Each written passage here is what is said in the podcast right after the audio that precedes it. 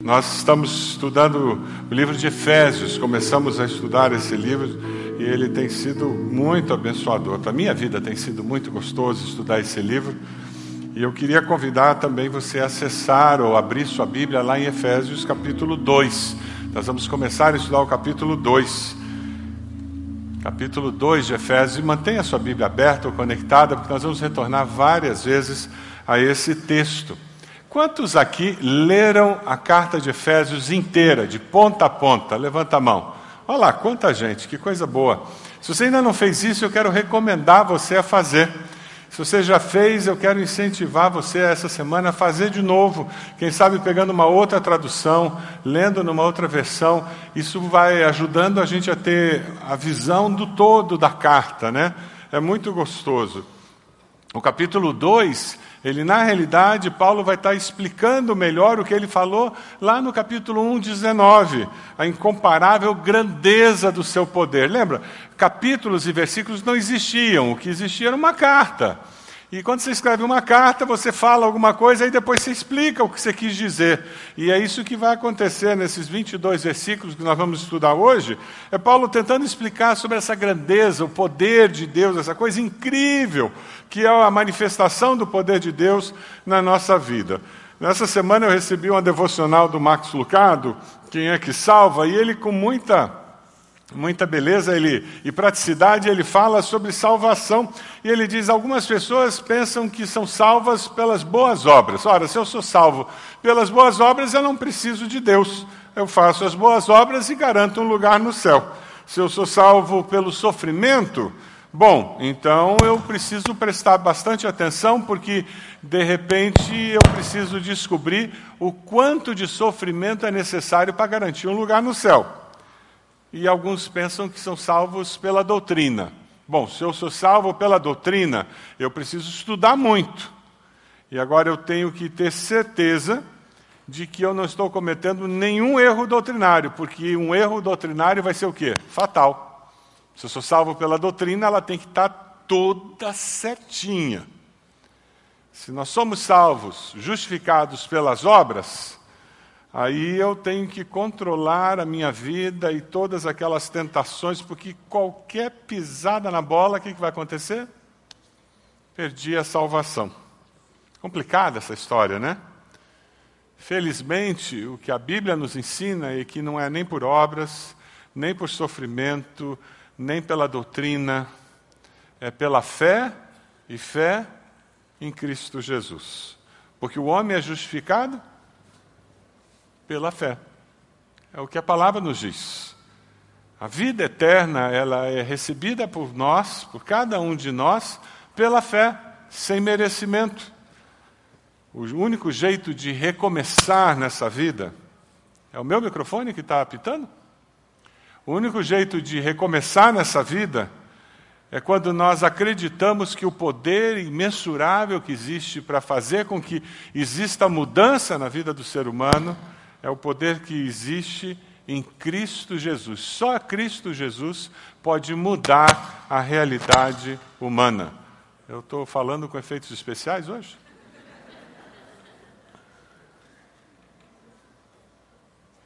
O que está acontecendo aí? Vamos lá. Se você dá uma olhadinha nos versículos 1 a 3, dê uma olhada aí, você vai encontrar essa possibilidade de Cristo sendo aquele que muda a realidade humana. Versículo 1, ele diz assim: vamos falar juntos? Vocês estavam mortos em suas transgressões e pecados. Vocês estavam mortos em suas transgressões e pecados. Vocês estavam mortos. Você já viu morto discutir alguma coisa com alguém? Você já foi no enterro e viu o morto reclamando de alguma coisa? A posição aqui não está muito boa, estou com dor no ciático. Já viu o morto reclamando disso? Essa flor aqui está me dando vontade de espirrar. Se tem alguém que não reclama da demora do culto fúnebre, é o morto. Ele não reclama de nada. E o homem sem Cristo é assim, ele está morto. Ele não percebe as coisas, ele não consegue discernir as coisas. Na realidade, o morto, ele não sabe o que está acontecendo, ele não percebe nem que está morto.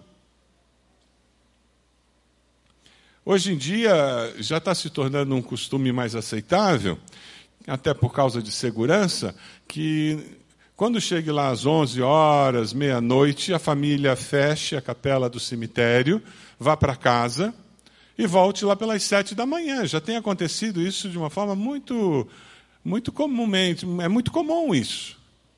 E às vezes eu, escuto alguns parentes dizendo: Ah, eu fui para casa, mas eu não preguei o olho. Eu ficava lá agoniada, pensando, coitada da mamãe, estava lá sozinha. Você acha que a mãe sabia que estava sozinha? Era ela que sabia que a mãe estava sozinha. O morto não tinha a menor ideia de que estava sozinho na capela. Você é que estava sentindo que não estava honrando aquele falecido, aquela pessoa, porque a deixou sozinho. O morto mesmo não percebe nada. Quem está morto não tem ideia do que está acontecendo. É, é isso que acontece com as pessoas que não conhecem a Cristo. É isso que Paulo está dizendo. Elas até vêm numa igreja, até participam de um rito religioso, elas até, até fazem alguma coisa e dizem, ah, eu tenho Deus no coração. Já ouviu gente dizer isso? Mas elas não fazem ideia do que estão dizendo, porque estão mortas. E morto não sabe o que é de fato ter vida com Deus. Então ele, ele cumpre algum rito religioso, ele faz algum movimento de religiosidade e acha que aquilo é vida com Deus. Mas como aquela pessoa está morta, ela não faz ideia do que é vida com Deus. Porque ela não faz ideia do que a levou a viver desse jeito. Quando o texto nos diz que nós estamos mortos nas nossas transgressões e pecados, o texto nos ajuda a entender o porquê que esse, esse, essa dificuldade é generalizada na humanidade. A palavra que é traduzida para pecado, literalmente, é errar. Errar o alvo na vida. É não ser tudo que eu poderia ser. É por isso que pecado é alguma coisa tão universal. É não ser tudo o que eu poderia ser. A gente tem a tendência de achar que pecado é matar, roubar, é, é você adulterar, isso que é pecado. Não, é muito mais do que isso. É não ser todo o potencial que Deus colocou em você. Então você erra o alvo de Deus para a sua vida. Por exemplo, você é tão bom esposo ou esposa quanto você poderia ser? Pecou. Você é tão bom pai ou mãe como você poderia ser? Pecou. Você é tão bom filho ou filha como poderia ser? Pecou. É por isso que a Bíblia diz que todos pecaram e estão destituídos da glória de Deus. A gente vive com uma balancinha, né? Ah, fulano pecou mais, aquele pecou menos, pecou mais. Esse pecado é mais pesado do que aquele pecado. E a gente vive com a fita métrica, não, pecadão, pecadinho. Para Deus, o nosso problema é que ele tinha um projeto para a sua vida e por causa dessa morte espiritual, você vive menos do que esse projeto. É por isso que, sem Cristo Jesus, nós estamos mortos. Sem Cristo Jesus, nós temos corações de pedra. E esse coração de pedra não consegue perceber o que é a vida. Veja o versículo 2. Dá uma olhadinha no versículo 2. Quando ele fala sobre esses, esses pecados, sobre essa, essa vida longe de Deus, olha, olha o que o apóstolo diz: nos quais costumavam viver. Ele fala de uma experiência passada daqueles cristãos, nos quais costumavam viver quando seguiam a presente ordem deste mundo e o príncipe do poder do ar o Espírito que agora está atuando nos que vivem na desobediência. Ele está falando de batalha espiritual. Lembra no primeira mensagem de Efésios que nós somos lá para o capítulo 6, ou seja, lá para o final da carta, quando Paulo fala sobre a armadura de Deus. Na realidade, ele está dizendo: olha, existe uma luta espiritual pela alma de vocês.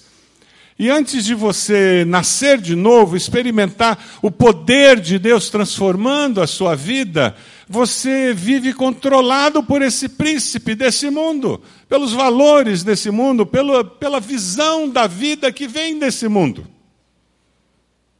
O Deus desse século, ele cegou o entendimento das pessoas.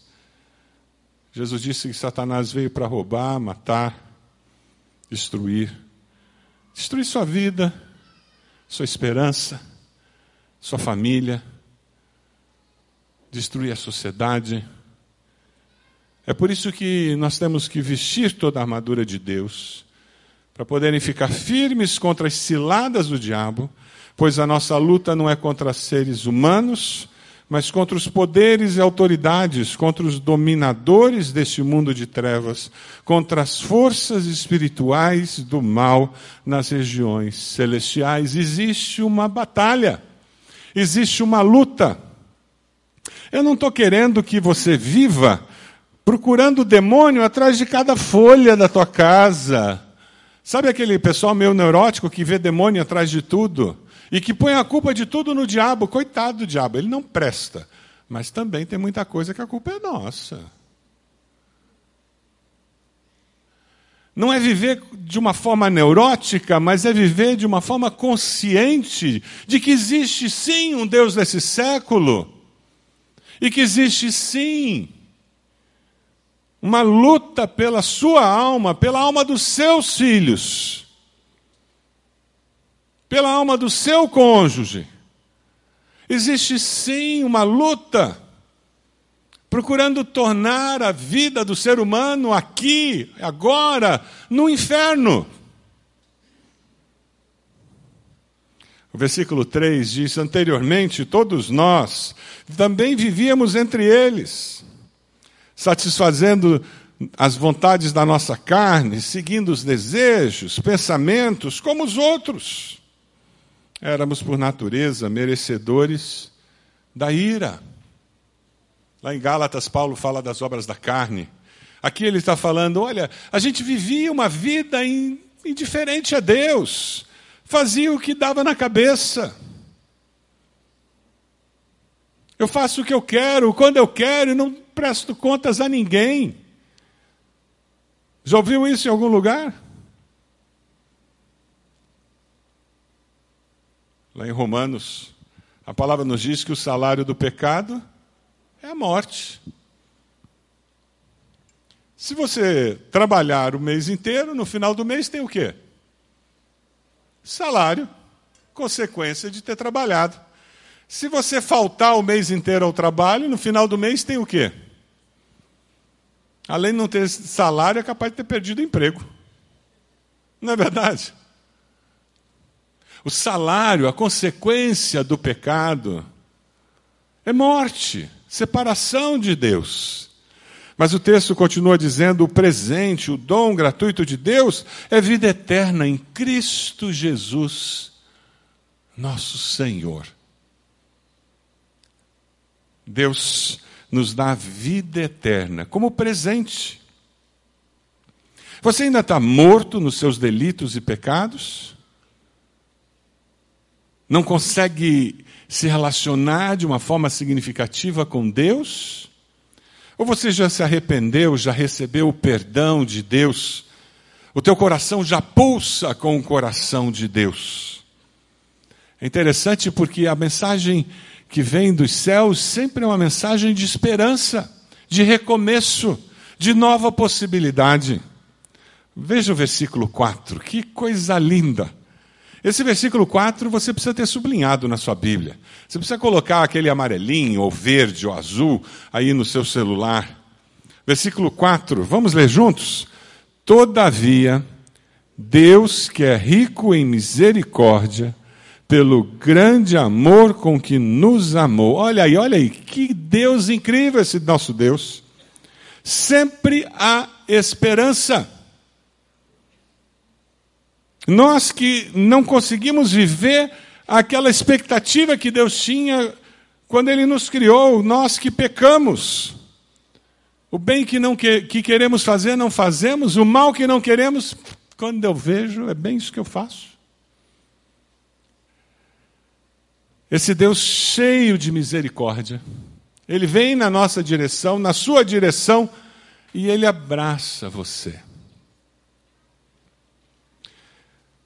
Lamentações é muito precioso porque diz: Todavia, lembro-me do que pode me dar esperança.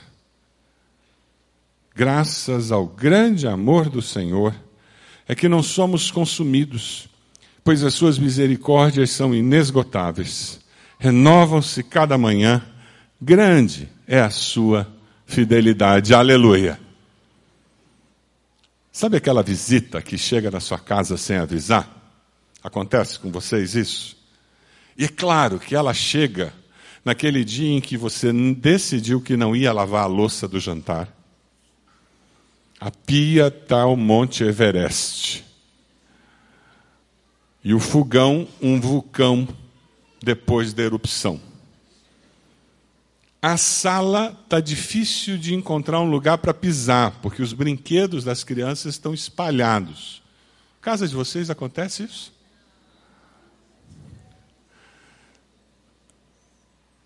Aí toca a campainha. Fulano, viemos visitar. Enquanto um fica enrolando no interfone, o outro vira Mulher Maravilha ou Super-Homem. Começa a catar tudo. É claro que naquele dia ninguém passa da porta do corredor, né? Proibido, zona de guerra depois. A sala tem que ser limpa em segundos. O quarto da criança, a porta não fecha de tanta coisa que tá, foi jogada lá dentro. Na casa de vocês não acontece isso, né? Nós fazemos isso porque nós queremos receber a pessoa tentando mostrar um mínimo de ordem para a pessoa. A nossa relação com Deus é muito diferente. Deus não usa interfone. Ele chega. E ele viu aquela cozinha. E ele está no meio da sala. E ele não vem para julgar você. Ele vem rico em misericórdia e com um grande amor que nos ama. Ele vem com um coração perdoador para trazer ordem ao nosso caos. É assim que Deus chega na nossa vida. Você não precisa arrumar sua vida para se aproximar de Deus. Você não precisa arrumar tudo para aceitar Cristo. Você não precisa dar um jeito nos seus problemas para se aproximar da igreja. Não. Isso aqui não é lugar de gente perfeita. Isso aqui é lugar de discípulos do Deus perfeito. Amém? Deus chega na sua vida para trazer ordem no caos da nossa existência. Esse é o Deus da esperança. Lembro-me também do que pode me dar esperança. Esse versículo 21 de Lamentações é precioso demais. Você consegue lembrar de alguém que precisa de esperança hoje? Consegue lembrar de uma pessoa que você diz, ah, eu precisava mandar esse versículo para ele? É, põe aí o versículo na, na tela. Põe o, isso. Você consegue mandar no teu celular esse versículo, Lamentações 3, 21, para alguém hoje? Lamentações 3, 21, manda para alguém hoje. Lá no, no teu WhatsApp, no teu Twitter. De repente vai mandar no WhatsApp dizer: estava no culto, ouvi esse versículo eu me lembrei de você e eu orei por você. O meu Deus é o Deus da esperança e Ele vai colocar esperança no seu coração. Amém? Esse é o Deus que nós servimos. Ele nos perdoa, Ele nos dá nova vida, Ele nos dá uma nova condição. Veja o versículo 5. Deu-nos vida com Cristo quando ainda estávamos mortos. É assim que Deus chega na nossa vida. Ele nos encontra mortos e Ele olha e diz: Hum, você precisa de vida. Ele chega na nossa vida e diz: Caramba, essa cozinha está um caos. Deixa eu arrumar essa cozinha para você. Vamos juntos arrumar, dá um jeito nessa cozinha. Ele chega na sala da sua vida e diz: Caramba, tem onde colocar esses brinquedos? Não. Tem um aspirador? Vamos dar uma limpada nessa vida aqui? E é assim que Deus faz conosco. E Ele vai cômodo por cômodo da nossa vida, purificando, limpando, arrumando, mudando a decoração e dizendo: gente, dá para ficar melhor esse cantinho aqui. Vamos melhorar isso? E quando você vê, você é uma nova criatura, transformada pelo poder de Deus. É por isso que, pela graça, vocês são salvos. Ele chega na sua vida e ele transforma, porque Deus é amor. Amém? Romanos 5,8 diz que Deus demonstra seu amor por nós. Cristo morreu por nosso favor quando ainda éramos o quê? Pecadores. O pecado mata a esperança no coração. O amor de Deus traz esperança para o coração. O pecado mata a esperança. O amor de Deus traz a esperança. Veja lá o versículo 6. Olha lá o versículo 6. Que coisa incrível! Deus nos ressuscitou com Cristo e com Ele nos fez assentar nas regiões celestiais em Cristo Jesus, para mostrar nas eras que hão de vir a incomparável riqueza de Sua graça, demonstrada em Sua bondade para conosco em Cristo Jesus. Você aceita Cristo Jesus como Senhor e Salvador, o confessa como Senhor e Salvador, e você é colocado nas regiões celestiais. Lá de cima, da posição em que Deus está, você olha aquele colega de trabalho e você vê como Deus o vê.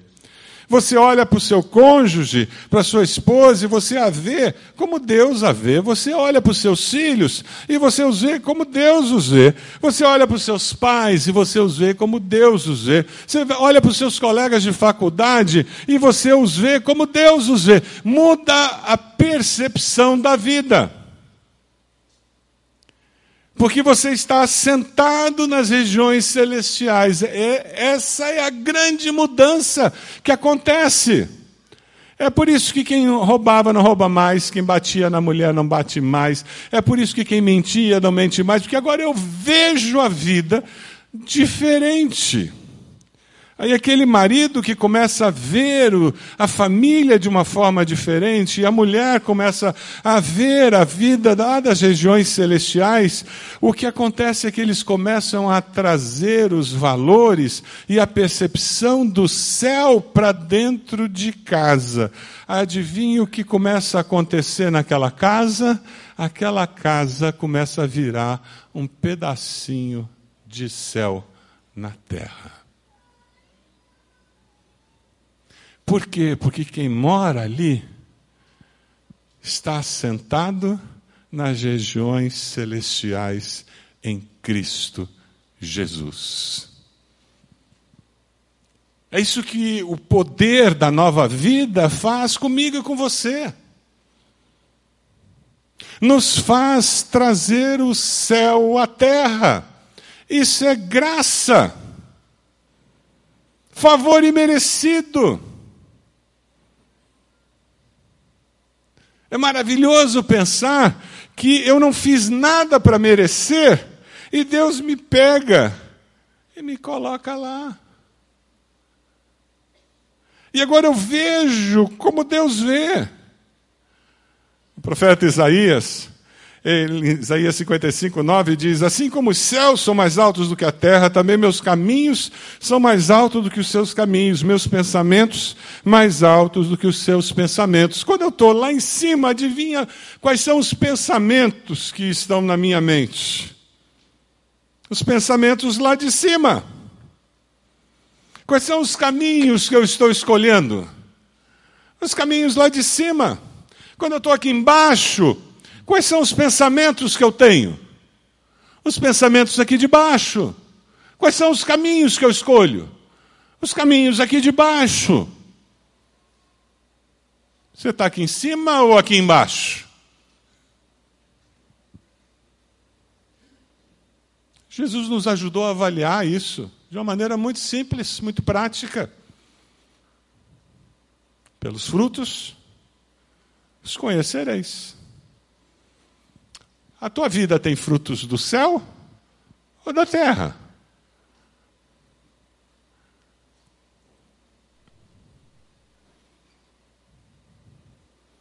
Teu jeito de falar, de ser, de existir, leva céu para o seu lar? Leva céu para o seu ambiente de trabalho? Lá na empresa o pessoal está brigando para ter você na equipe, porque você leva um pedacinho de céu quando você faz parte de uma equipe?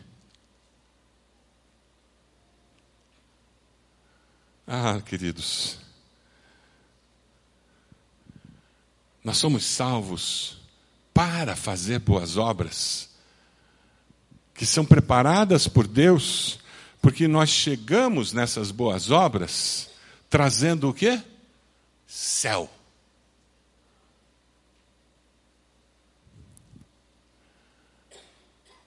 Jesus falou que as pessoas veriam as nossas boas obras e glorificariam o Pai que está nos céus. Por quê?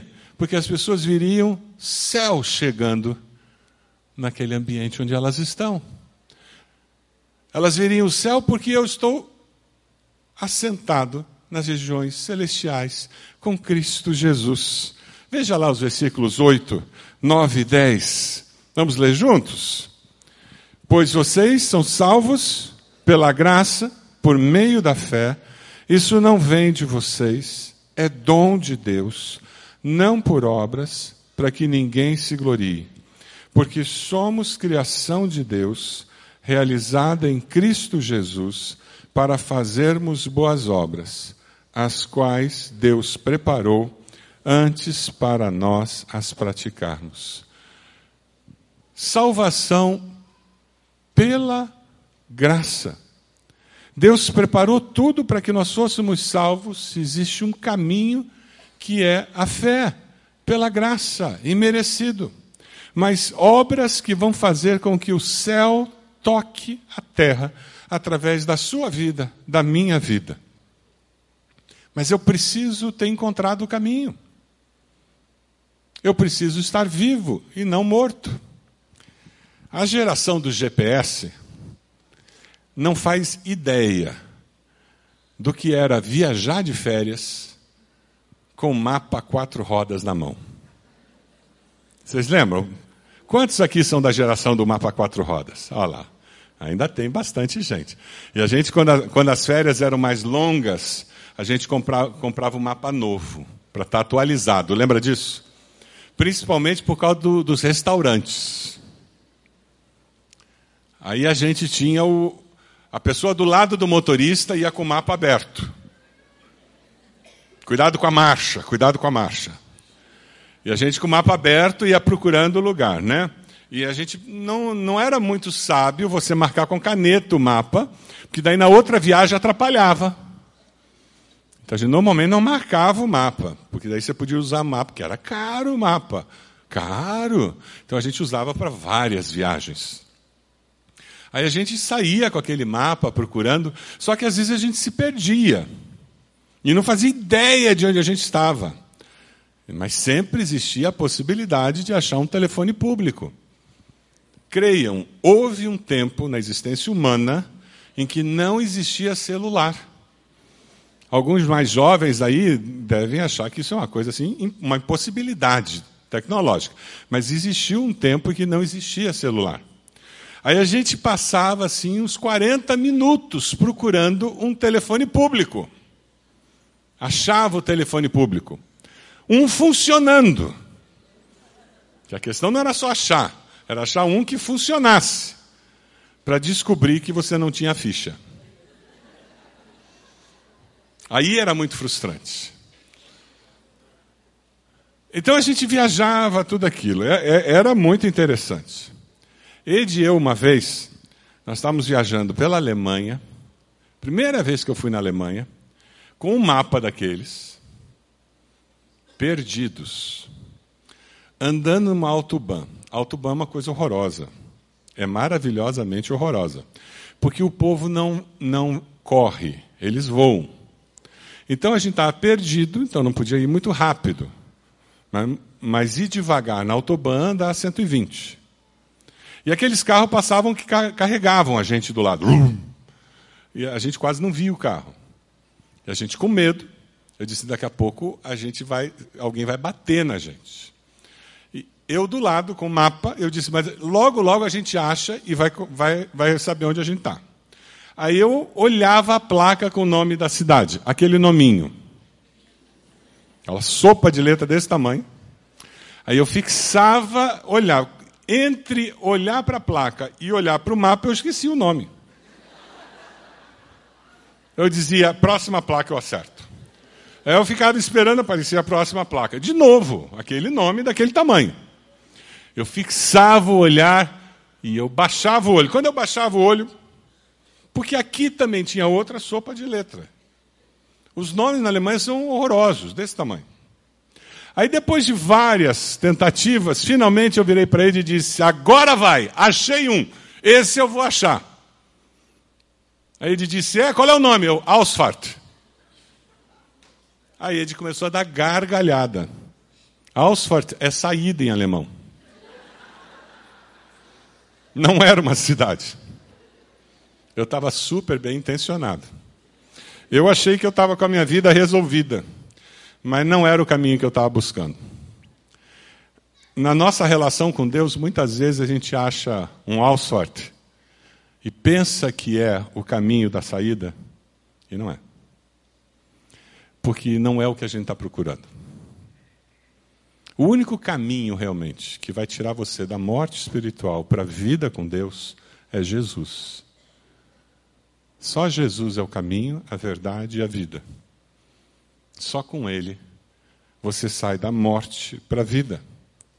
Nós não somos salvos por obras, nós somos salvos para fazer boas obras. Nós somos salvos por Jesus e por Jesus apenas. Sabe, quando você encontra Cristo de fato e não religião, você percebe essa mudança interior porque as barreiras caem.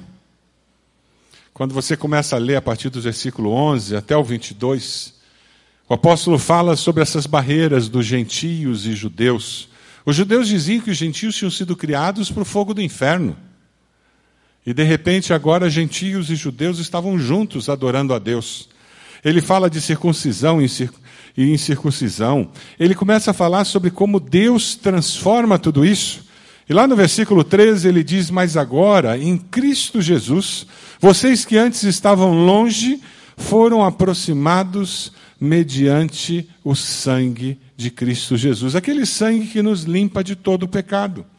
Antes sem paz, e hoje com paz, com Deus e com o homem. Antes sem paz, e hoje com paz, com Deus e com os homens. Você quer saber se você nasceu de novo? Olhe para os seus relacionamentos. Quem nasceu de novo promove paz, é pacificador. Quem promove encrenca não vive com o príncipe da paz. O texto diz que ele é a nossa paz. Versículo 14.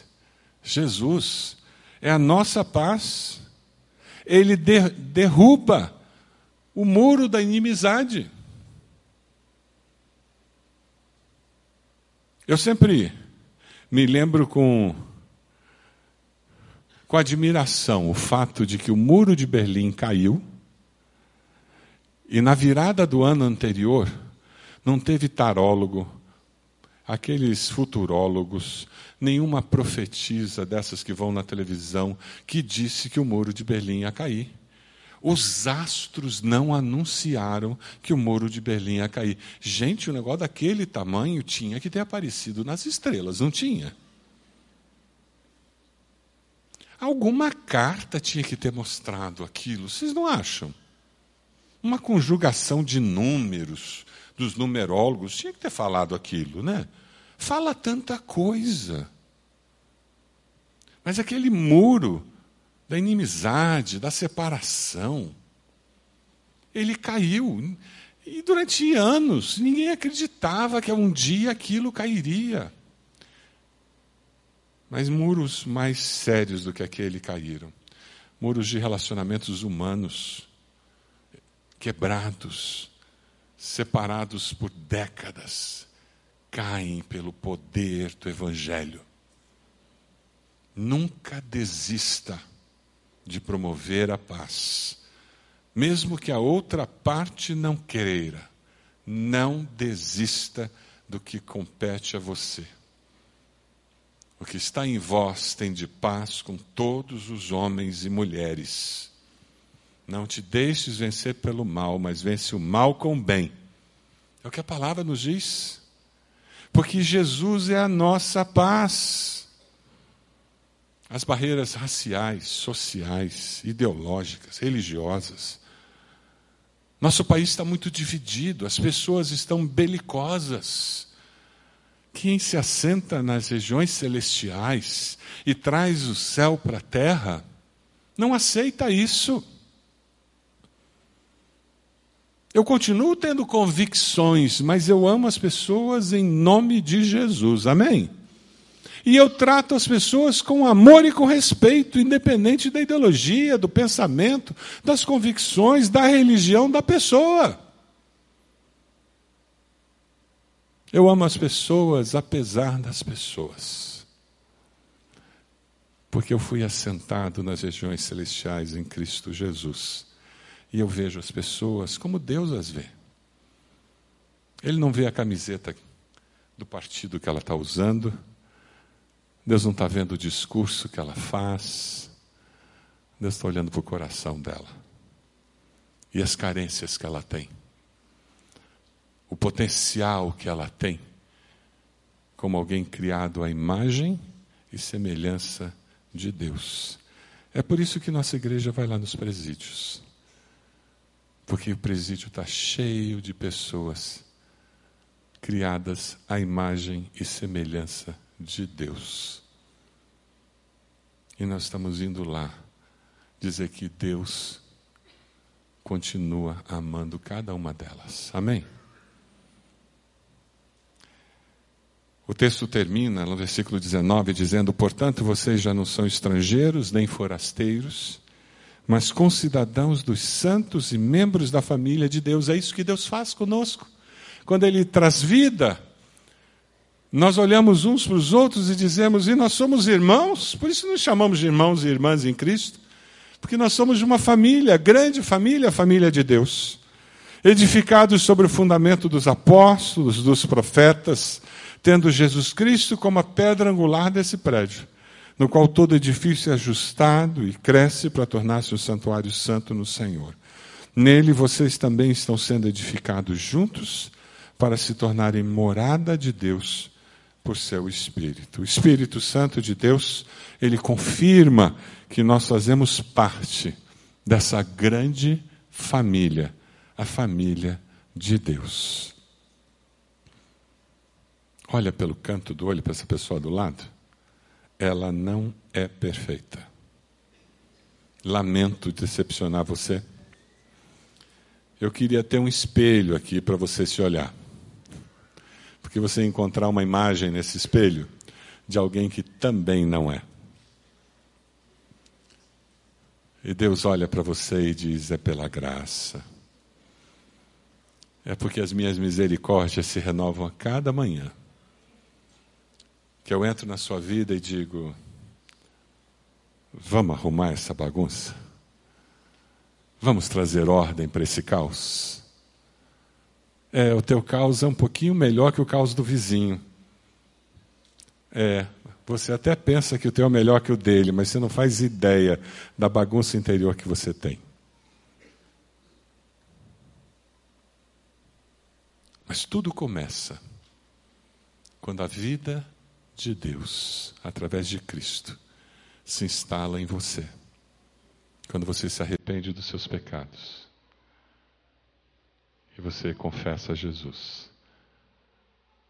No começo dessa vida, a esperança e brota a vida e vida eterna.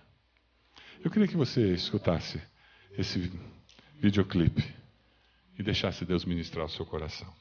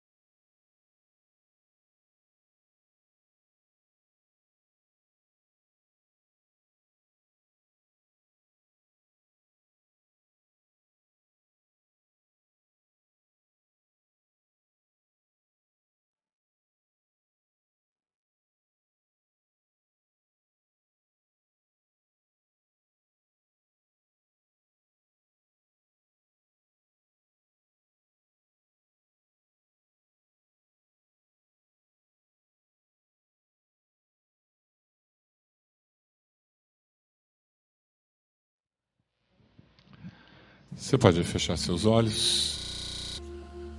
Tempo especial com o Senhor. Eu queria falar com você que precisa tomar uma decisão hoje, confessando Jesus como Senhor e Salvador. Reconhecer o amor de Deus como Pai. Eu queria convidar você a fazer uma oração desafiá-lo a começar a escrever uma nova história com Deus a partir de hoje. Repita essa oração no seu coração, dizendo: Deus, meu Pai, eu te agradeço pelo teu amor. Diga isso para Deus. Eu reconheço que sou um pecador, uma pecadora. Te peço perdão pelos meus pecados. Eu reconheço que Jesus morreu na cruz no meu lugar. Confesso Jesus como meu Senhor e meu Salvador. Toma minha vida em tuas mãos. Eu peço que o Senhor comece a escrever uma nova história na minha vida. Que comece agora e dure toda a eternidade. Você fez essa oração? Enquanto todos estão orando, levante a sua mão. Onde você está? Graças a Deus, graças a Deus. Mais alguém, graças a Deus, aqui na frente. Pode abaixar. Pode abaixar. Mais alguém aqui desse lado? Graças a Deus. Pode abaixar. Mais alguém? Levante a sua mão bem alto. Graças a Deus. Lá no fundo já vi. Graças a Deus. Mais alguém? Levante a sua mão bem alto. Graças a Deus. Pode abaixar. Mais alguém? Levante a sua mão bem alto e depois abaixe. Mais alguém? Mais alguém? Aqui desse lado, mais alguém? Aquela, já vi ali, aquela criança. Já vi você. Pode abaixar. Mais alguém? Levante a sua mão. Onde você está? Nós gostaríamos de orar por você. Mais alguém aqui desse lado? Momento especial seu. Você fez essa oração? Graças a Deus. Pode abaixar. Mais alguém? Um jovem, uma jovem? Um senhor, uma senhora? Quero convidar todos para ficarmos de pé. Eu quero convidar você que levantou sua mão você faça a gentileza de vir aqui à frente. Nós queremos orar por você, dar um novo testamento para você. Nós temos pessoas que vão abençoar sua vida nesse momento tão especial de decisão. Isso, chegue mais, por favor. Chegue mais, por favor. Nós temos pessoas que vão abraçar você nesse momento, abençoar sua vida. Que coisa boa. Graças a Deus por isso. Chegue mais. Isso mesmo. Chegue mais. Nós vamos começar a cantar. Enquanto nós cantamos, sai do seu lugar, venha até aqui e nós vamos orar por você.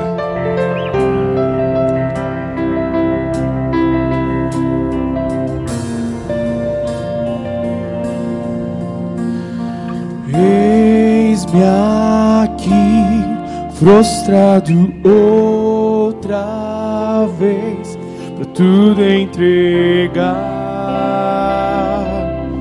tudo entregar.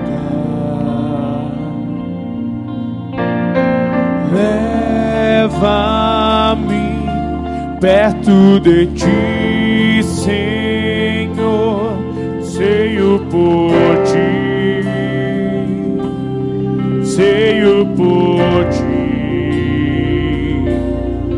Eu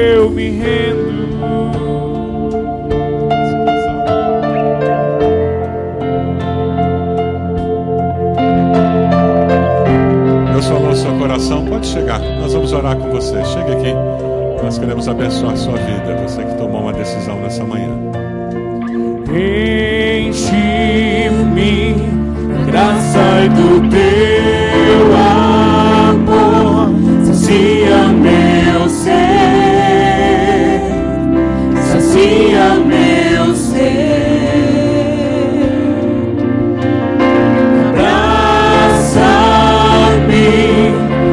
be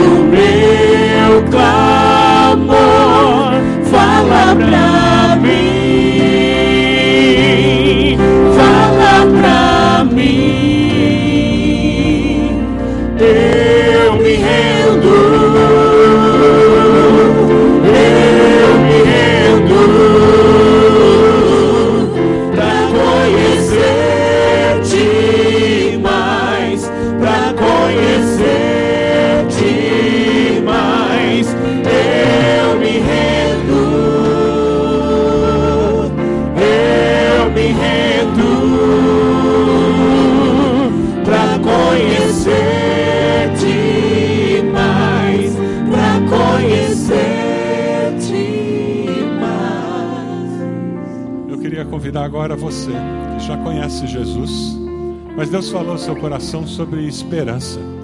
E quem sabe você anda sem esperança no coração de dias melhores. E você precisa algo na sua família, algo na sua vida profissional, relacionamentos que precisam ser restaurados. Vem até aqui, coloque isso diante do Senhor e nós vamos orar por você, pedindo que Deus faça essa obra, que Deus realize esse milagre.